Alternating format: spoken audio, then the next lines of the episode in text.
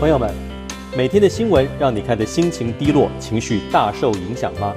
现在你有更好的选择，每天来点正能量，透过新闻选读，让你从烂新闻中获得满满的正能量。本节目由激励达人郑匡宇制播，欢迎收听。各位朋友好，我是激励达人郑匡宇，总是随时为你带来一些正能量。我们这个节目呢，每一天都会日更，哎，就是为了要能够随时带给大家正能量啊，所以我们进行日更。那么每日更新呢，怎么找素材？当然就是。呃，我会从每天的台湾啊，还有国际的一些新闻，不管是政治、经济、教育、社会、健康、文化，种种不同的新闻，我会选择几篇来跟大家分享内容。可是我不会只是读出这个内容而已，更重要的是，透过像这样子的新闻、社会事件呢，我们能够抽丝剥茧的得到一些。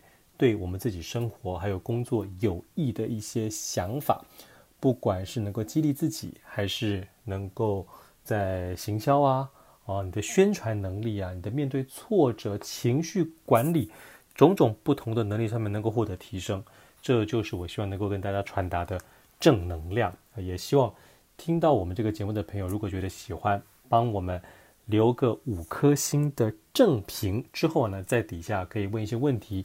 跟我们进行互动，我会在下一集的节目里头呢，把您的问题提出来，跟更多人分享一下我自己的想法，让大家呢都能够获得正能量。今天呢，要跟大家分享的第一则新闻是，拜登决议端正白宫风气，尊重他人立即开除。美国的新总统拜登忙了一整天的就职，晚上跟第一夫人吉尔在白宫阳台欣赏烟火，美国政坛开始出现全新面貌。不过，拜登在上任首日放下狠话：如果有阁员不尊重其他同僚，他会当场将他开除。灿烂的烟火点亮了华府夜空，仿佛也替美国照亮未来。就职日当晚，新总统拜登和第一夫人吉尔。从白宫的阳台欣赏烟火，象征华府迎来新气象。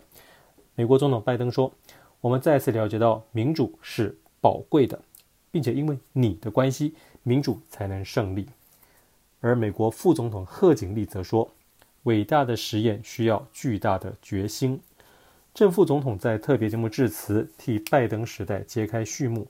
不只有白宫新气象，美国的政坛也有了新的改变。参院的议员表示，赞成票有八十四票，反对票十票。被拜登提名为情报总监的海恩斯啊，人事案在参院获得两党议员的力挺，以八十四票赞成、十票反对通过，让她成为第一位获得确认的阁员，也是美国史上首位女性国家情报总监。至于其他被提名的阁员，包括财长叶伦、国防部长奥斯汀。国务卿布林肯等等还在审核中。美国总统拜登表示：“我说这些的话的时候呢，我没有在开玩笑。如果你跟我一起工作，而我听到你不尊重他人，颐指气使地对他人说话，我保证会当场开除你。”拜登为他所任命的数千名行政官员举行线上宣誓就职，也趁机撂狠话，端正，希望能够端正风气。而白宫呢，也召开拜登时代第一场记者会，发言人强调会把真相与透明带回白宫记者室。说到这个拜登啊，他现在想要端正风气这件事，不晓得各位有没有感受到？这个过去的四年呢，因为川普当总统呢，整个美国的政治人物啊，在跟人民啊，或者在跟记者说话的时候呢，已经。完完全全跟以前不一样，一般人大概也都可以感受到，他讲话呢，完全不像一个总统啊，基本上就是像他在商业上跟别人勾心斗角啊，甚至还变本加厉啊，大家应该也有感受到这种感觉吧？哈，那我呢，因为想要随时提升自己的英语能力嘛，所以我常常会听美国的一些广播，而在这个 NPR 这个。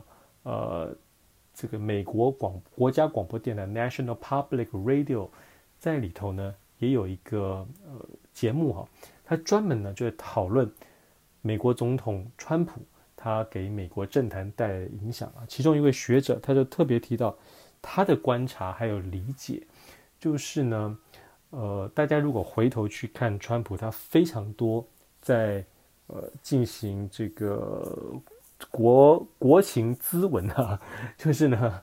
在跟这些记者啊会面啊，并且在讲话的时候啊，常常啊，如果有记者呢问了一些问题，他不是非常满意的时候，他会直接讲说 “This is a stupid question”，就直接呛记者说：“你这是一个白痴问题了哈。”那下一句大概就会说：“Well, but I like you 啊，You ask a lot of stupid questions。我喜欢你，但你问了这么多笨问题，没关系啊，我还是回答你。”他用这种方式来跟记者互动，啊，又或者是说他的很多语言呢是会挑起，也许在当下听他的人觉得很爽，可是呢却是残害所谓的民主制度啊，或者是司法制度的。比如说，他可能为了讨好他眼前的这些呃刑警啊，这些白人的警察，那可能会跟他们说，呃，有时候啊，我们在跟这些犯人哈、或者跟这些嫌疑人在互动的时候不听话的时候啊。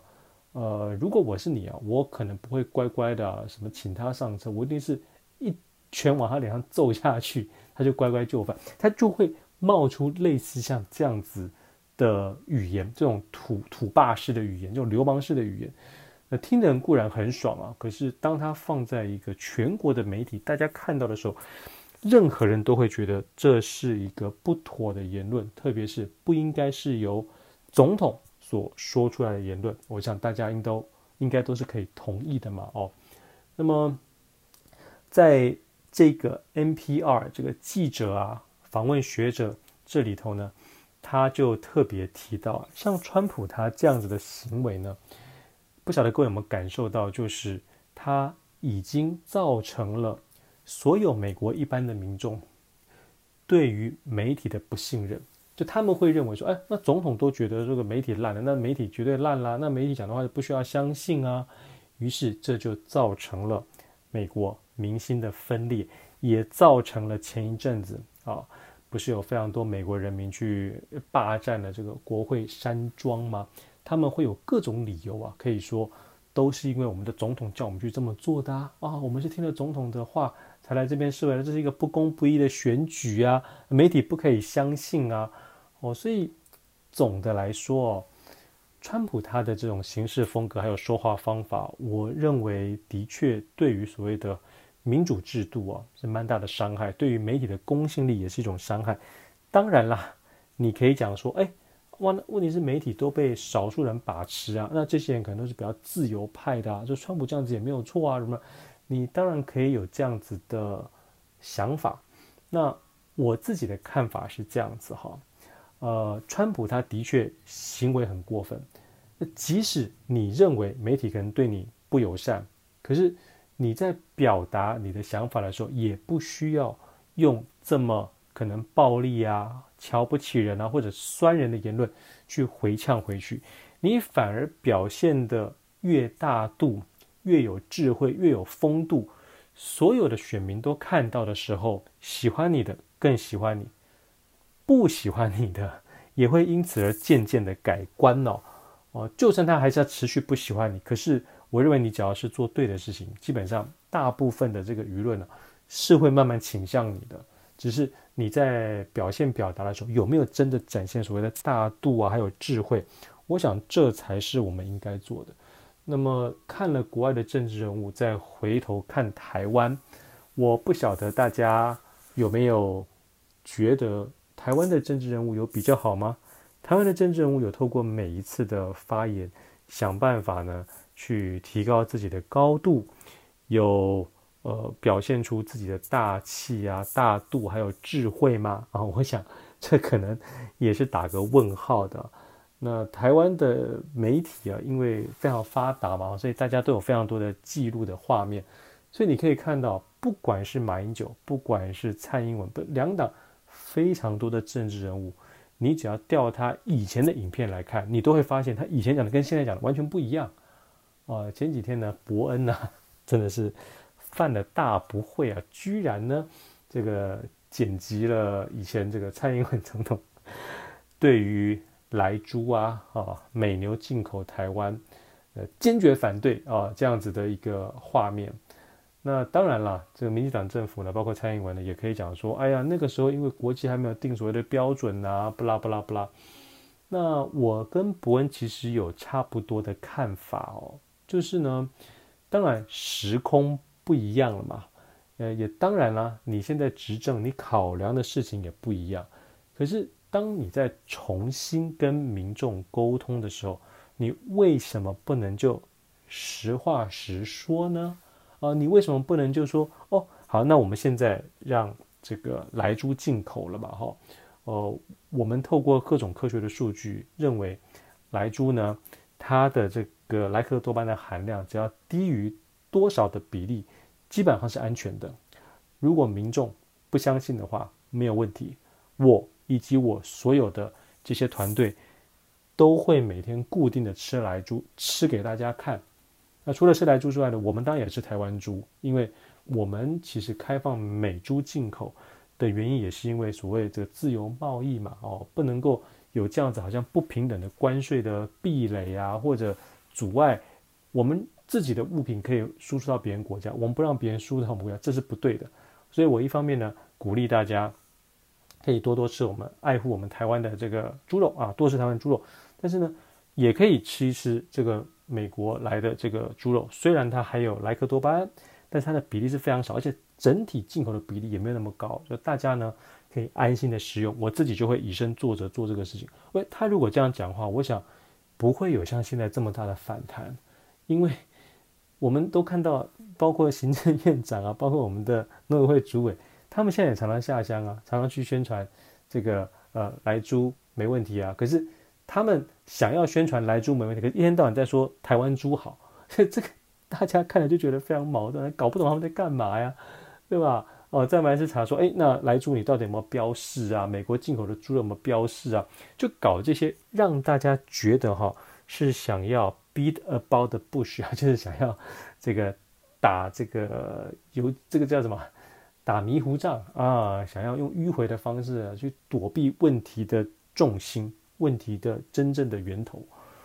那我们在看到政治人物这些行为的时候，我觉得要更加强化我们自己内心的想法，就是当你遇到一些类似像这种，不管是公司的危机啊，或者政治上的危机的时候，你有没有一个真正强大的中心思想？那直接去面对，诚实的面对问题的核心，并且诚实的去跟你要沟通的群众沟通。我认为这个心才是最重要的，大家一定要相信啊！诚实呢是能够发挥非常大的力量的。今天呢，我们的民进党政府如果很诚实的跟大家说，好，简单讲呢，我们因为国际的压力，因为自由贸易，我们一定得进来住。好，那么呃，你好好的跟民众讲这个事情，甚至说啊，等到日本的食品。日本这个当时核灾的地区啊，经过这么多年，他们已经什么核已经是算是几乎是零检出了，所以其他很多国家也都进口日本的核灾区来的食物，那我们也可以进口。那我们这么进口的原因，是因为我们为了维持自由的贸易啊，为了这个两国之间的邦谊啊，巴拉巴拉巴，你好好的跟民众解释这些事情，我认为民众是可以接受的。但是呢，你在那边骗啊，你在那边闪躲。就会制造非常多的麻烦啊，也会让继续执政之路呢走得会更加的艰辛啊。我想这是不管在公司面对危机，还是我们的政府啊面对这种信任危机的时候，都应该要牢记在心的。今天呢，要跟大家分享第二则新闻是：四十二年首都，民进党的萧美琴受邀赴拜登就职。新闻的内容是。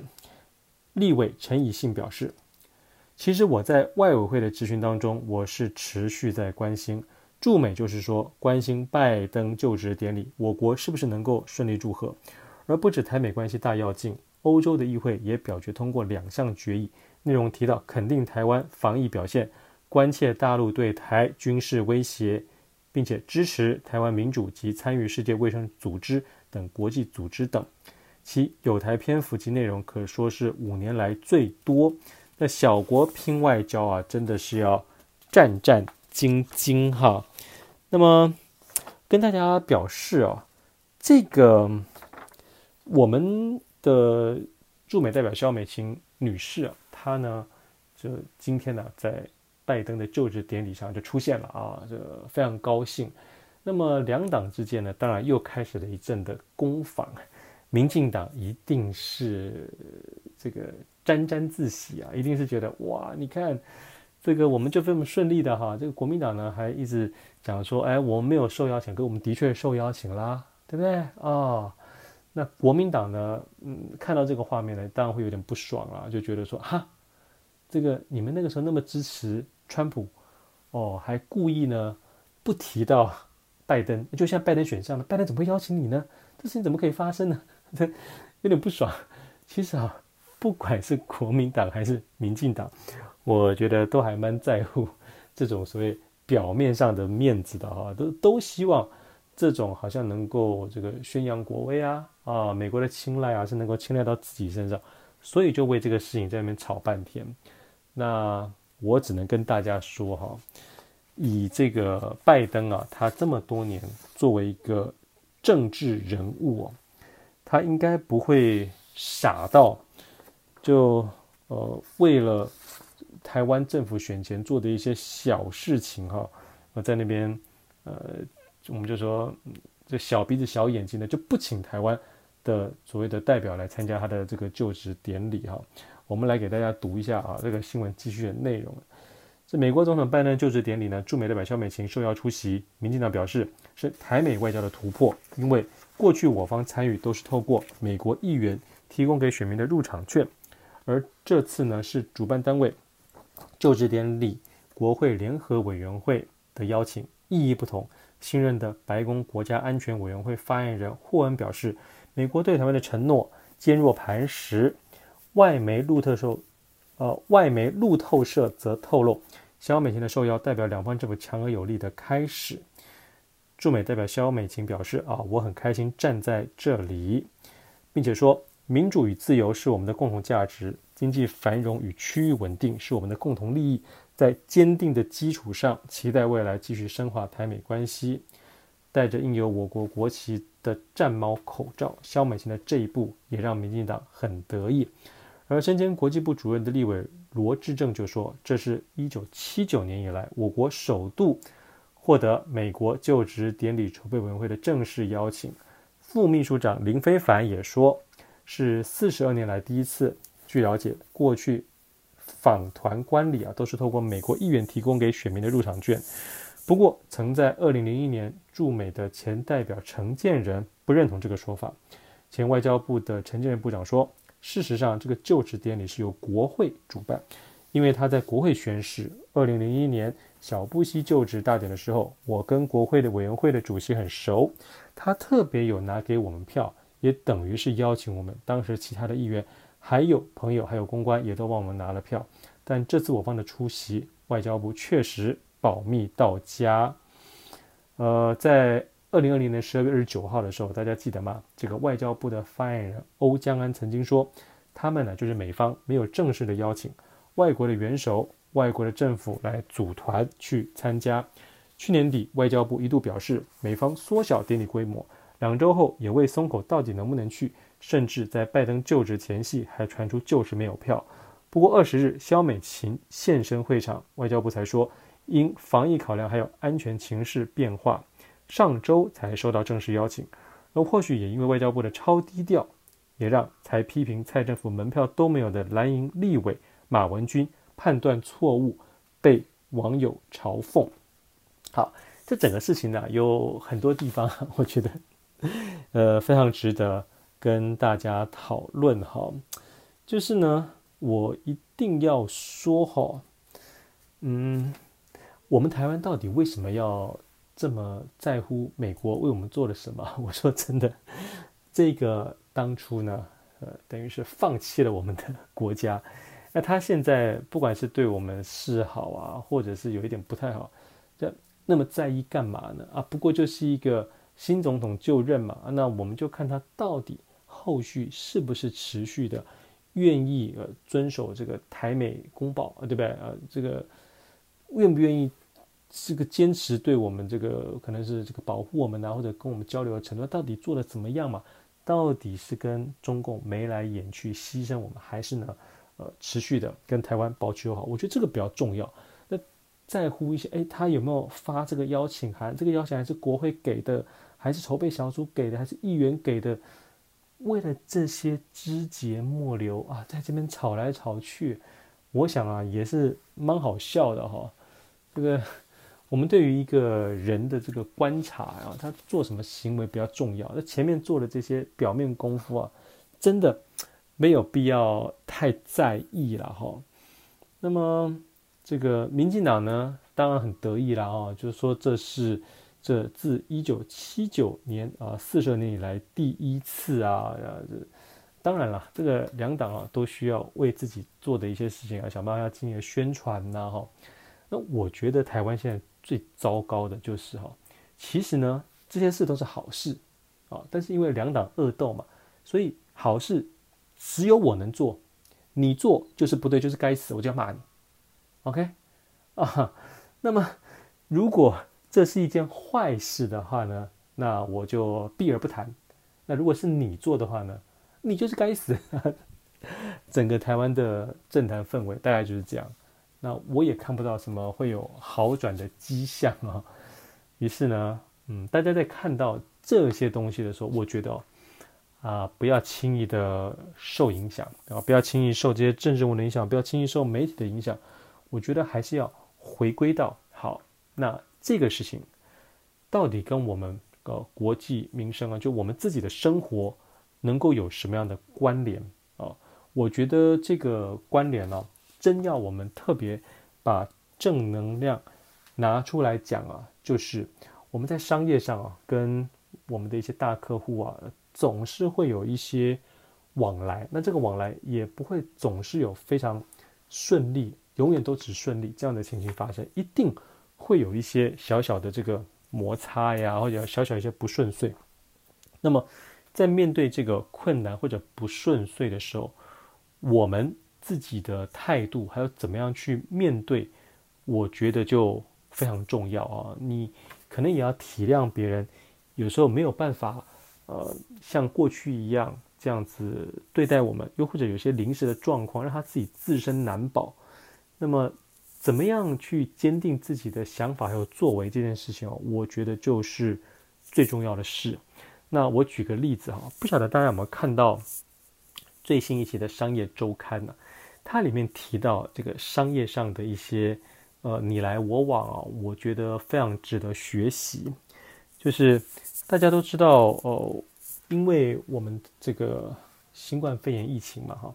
所以美国有一些那种很大的公司啊，哈，像什么 Gap 啊，这种 Uniqlo 啊，哈，这些公司呢，其实呢也都遇到很大的问题，因为他们很多这个商场都关了嘛，所以民众的消费力都减弱了嘛。于是他在跟我们台湾呢、啊，这个最大的这个纺织厂在叫货的时候，可能诶，他原本彼此都有签好约，签约了之后，照理照理说哈。你呢，一定要在什么时间给款？你一定要叫多少量，我才可以给你这么低的这种代工费啊，这种价钱嘛。那如果我们台厂一定要坚持说，哎，你没有在固定的这个时间汇款给我们，那就是违约，就罚款。你认为这样对吗？你认为这是所谓的经商之道吗？这好像就有待商榷了，对吧？如果我们在这个时候能够给对方。多一点点的宽限啊，能给对方就在我们自己不会倒的前提之下啊，给对方多一点方便，让他本来是要集齐就要给款，让他可以分三个月、分六个月，慢慢的给款，那他是不是就会因此而非常感谢我们，所以愿意未来再下更大的单子给我们？当景气一好的时候，彼此之间合作关系就更加的稳固，对吧？啊。我们在商业上应该要做的是这样子的事情，我认为在政治上又未尝不是如此呢。所以啊，当时美国这个民主党跟共和党拜登跟川普在那边竞争非常激烈的时候，台湾政府最错误的就是你居然还很明目张胆的选边站啊！我知道你一定会受到一些美方的压力啊，叫你要可能要表态，可是你可以装死啊，因为全世界这么多的国家，说这台湾没有那么重要啦。哎呦，你不要被美国这边讲两句，被川普吼个两句，你就觉得说，哎呀，那我们现在要赶快表态啊！结果呢？对啊，你表态了，那是不是就让民主党让拜登在心里对你打了一个叉叉呢？任何在职场上、在政治上，我觉得都不要急着做这种傻蛋的表态啊，会是比较好的。而是我们想着，到底什么是政治上或者是商业上的本质？我觉得哈，这个宅心仁厚啊。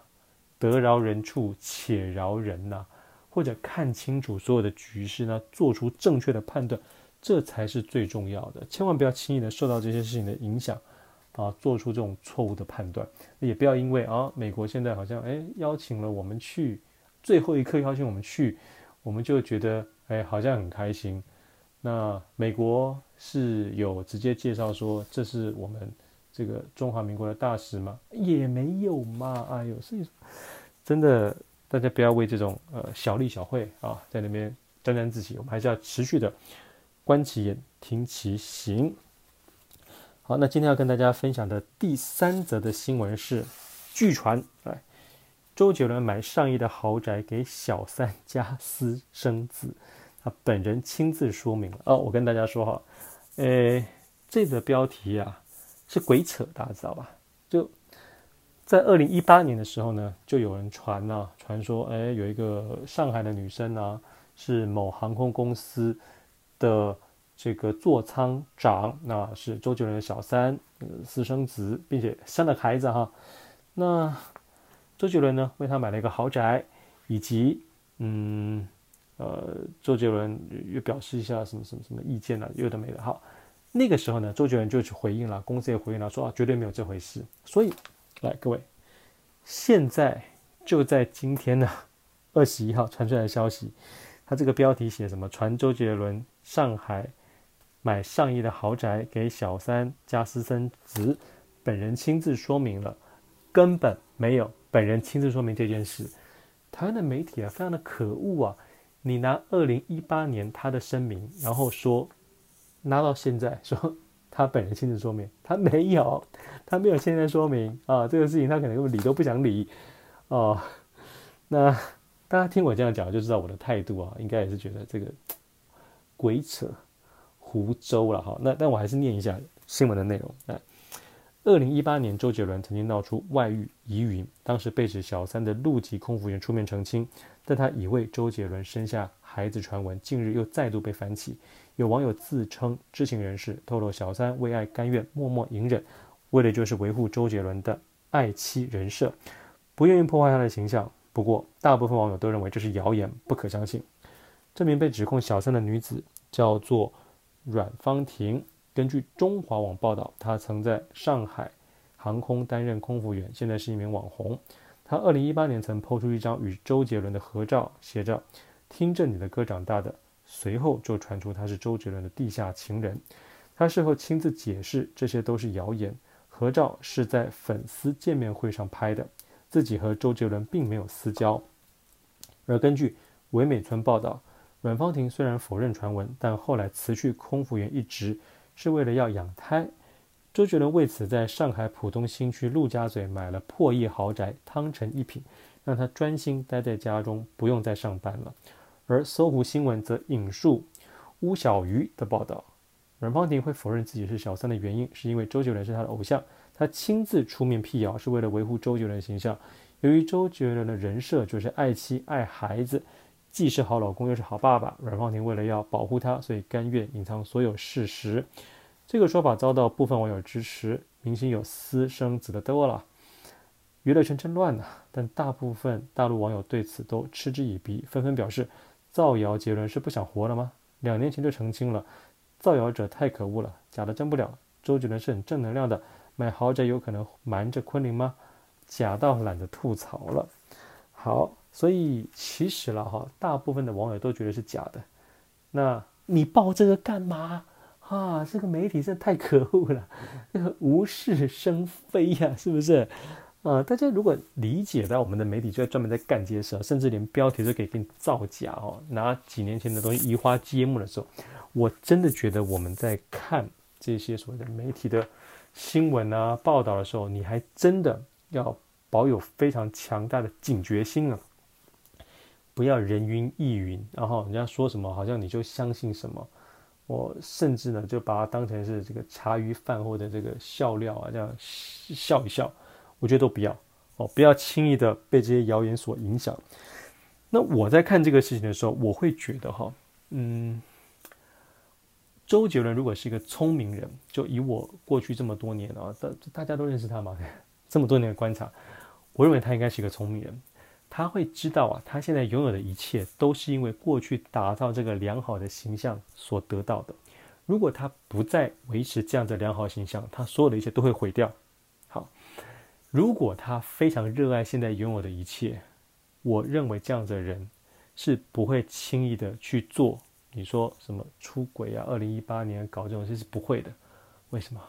因为权力、财富、名声的滋味以及带给他的好处，真的太美好了。这就有点像很多人当年啊，什么陈水扁啊，或者马英九啊。当年在选举啊，想要选总统的时候，也会有非常多人去报说什么他们有小三啊什么。哥，我跟你讲，我不信的。你知道为什么吗？因为我这个人懂得设身处地替别人想。我会想象我是他的话，如果我心中就是为了这个总统的大位，我怎么可能为了一个女人去放弃我要的这个最终的权利呢？不可能啊！等我干完了这些啊，该做的总统都做完了，卸任了，我要再搞别的女人再说嘛。但是我现在目标是这个，我绝不可能让任何人影响我眼前的这个目标。我认为周杰伦应该也是一样哈。那他如果不是这样子的话呢，那就太傻了。这种事情啊，我当然是劝大家不要做嘛。那可是你如果做了，你就要知道你有失去。眼前一切，失去你过去所有累积的风险。你如果觉得 OK，你扛得起，好，那你要做，我没有办法 拦着你。但我真心的，呃，希望大家啊，真的还是不要做，因为，呃，这对于你过去所有的累积啊，真的会是一个很大的伤害。哦，你要么你就从头开始烂，你不要前面好后面烂，你就变烂了。啊，这是。一个很基本的，不管我们在工作还是生活里头的一个基础的一个思维。好，那分享到这边了，大家有因此而感受到正能量了吗？有没有因此而觉得哦，你大概知道未来在面对一些诱惑的时候，你应该怎么做？我想应该也蛮清楚了嘛。哈，所以如果你认为听我们的这个音频能够感受到正能量，我强烈建议各位帮我们按个五星正评。并且呢，留言帮我们评论一下，让我们感觉上啊非常的热闹。我呢会就你的问题啊，来尽快的在下一集的节目来回复。好，那么我们今天呢，呃，随时来点正能量，就到这个地方告一个段落喽。请大家啊继续支持我们，按时的收听。我们明天的节目再会了，拜拜。